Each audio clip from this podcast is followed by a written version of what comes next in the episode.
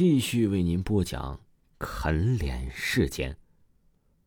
晚上啊，这赵家和陈萌以及江云飞三人一起在学校外面的餐厅吃饭，三个人点了最贵的海鲜饭，可赵家一点胃口也没有，其他两人呢似乎也是如此。江云飞最先开口：“高晨死了，你们知道了吗？”“听说了，是昨天晚上出的事儿。”江云飞接着说：“据说呀，是因为昨晚的雾太大。”加上他车开的太快，又吸食了一些冰毒，可能啊是神志不清醒才出的事吧。陈萌缓缓的开口说：“我总觉得这不是意外，为什么接连有人死亡？你们不觉得奇怪吗？”江云飞不解的问：“为什么你会这么觉得呀？”陈萌抿了口桌子上的果汁说：“我最近老是睡不好，常常失眠做噩梦，梦到一个小女孩。”他的样子呀，好像恐怖，浑身腐烂，看起来啊，大概是七八岁。赵家想了想，问道：“是不是穿绿色衣服的？就是那种绿色的洋装？”陈萌说：“呀，一开始我也没注意，不过听你一说，好像就是穿绿色的衣服。我还梦到他把刘小品的脸都咬烂了，刘小品痛苦的向我求救，好可怕，吓得我都醒过来了。”林萌说着，就打冷战了。赵家说：“我也看到过，不过呀，是在……呃，我家门口，就像你梦到的那样。”陈梦一听赵家这样说，也就更害怕了，用发抖的声音说：“你们说我们学校里会不会有什么脏东西？现在想要来害我们？”赵家说：“我最近感觉呀，也好像被什么东西盯上了。你说，会不会是他要害我们？”赵家一听，立刻大声的说：“你胡说什么呢？他当时都快十八岁了，就算是他，又怎么可能是个七八岁的小女孩呢？”江云飞这时开口打断道：“你们别整天疑神疑鬼的好吧？刘小品和高禅的死啊，那都是事出有因，别动不动的就往鬼神方面想啊！你们就是太累太紧张了，改天大家一起出来放松一下就没事了。”刘小品和高禅的出事，大家都很难过，但是，这不是我们的错。赵家吃完饭回到了家里，进入自己房间的浴室想泡个澡。他打开水龙头，把浴缸灌满水，然后转过身去浴柜里拿洗护用品。当他再次转过身，却发现开着的水龙头里流出来的是殷红的血水，已经把整个浴缸灌满。赵家想打开浴室的门，但无论如何都打不开门锁呀！血水已经从浴缸里溢了出来，洒落到浴室里洁面洁白的瓷砖上。浴室里的灯啊，也忽然闪烁不定起来。赵家拼命的拍门，呼叫着，希望外面的人能听见。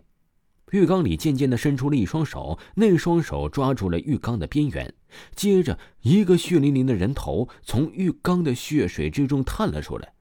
一个浑身是血的长发女人从浴缸里爬了出来，赵家呀吓得是瘫坐在地上。那个女人爬出浴缸向他爬来，离他越来越近，他不敢睁开眼睛去看。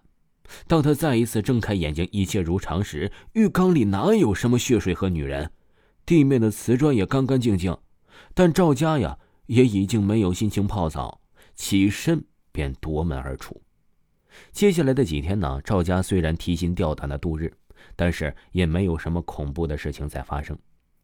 赵家对父母说起自己的经历，父母啊却只当他精神紧张，多说几次，父亲还要提议送他去看医生，这让他郁闷无比，也不敢再提。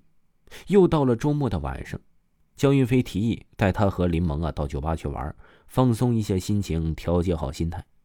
赵家也应了下来。当晚呢，和江云飞、陈萌还有几个同学一起去了酒吧。这酒吧里呀，你都知道，是很乱呐。这赵家点了几杯威士忌，喝光了后，想上洗手间，便起身离开。在洗手间里呕吐过的赵家刚想起身啊，一双手却从背后抱住了他。这是赵家呀，回过了头来看是刘小品。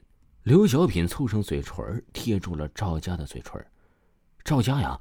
不知道怎么的，也很配合起来。刘小品伸手去脱赵家的衣服，这时赵家突然惊醒过来：刘小品不是死了吗？瞬间明白过来的赵家伸手想推开刘小品，他越贴呀，这小品越往他身上贴。他使出了浑身的力气，才推开刘小品，打开厕所的隔间呢，就夺门而去。跑出厕所的隔间后，赵家回过头去看，发现之前的厕所隔间里根本就没有人。难道刚才是幻觉？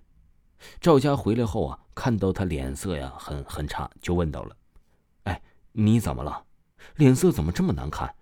你是不是喝的太多了？”赵家表示啊，自己没啥事儿，就喝了一杯果汁儿。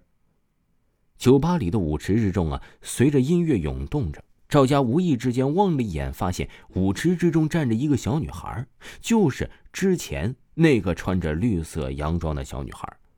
这舞池之中的人群呢，好像是看不见的，只是那个小女孩穿着绿色的洋装，赤着脚站在了舞池的人群之中。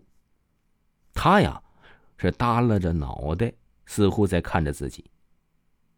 一阵寒意席卷了赵家的全身。忽然，舞池方向的聚光灯啪啪啪的炸掉了，燃烧的电火花如雨一般的往下洒落。舞池之中的人群惊慌逃窜，很快，整个酒吧就被浓烟和尖叫声充斥。赵家被其他人和保安疏散离开。临出安全出口前，赵家回头往舞池的方向望了一眼，发现那个小女孩仍旧保持着原来的姿势，一动不动的在那儿站着。这赵家呀，是愣愣的望着他，直到被江云飞推搡着离开。赵家惊魂未定的被江云飞和陈萌打车送回家，回到了自己的房间里。赵家就在电视上看到了之前所在酒吧发生火灾的新闻，新闻里的女主持人。讲述道：“今晚九点十分，Y 市区一酒吧发生火灾，所幸未造成人员伤亡。据了解，火灾原因很可能是由于变压器故障造成电压失衡引起的。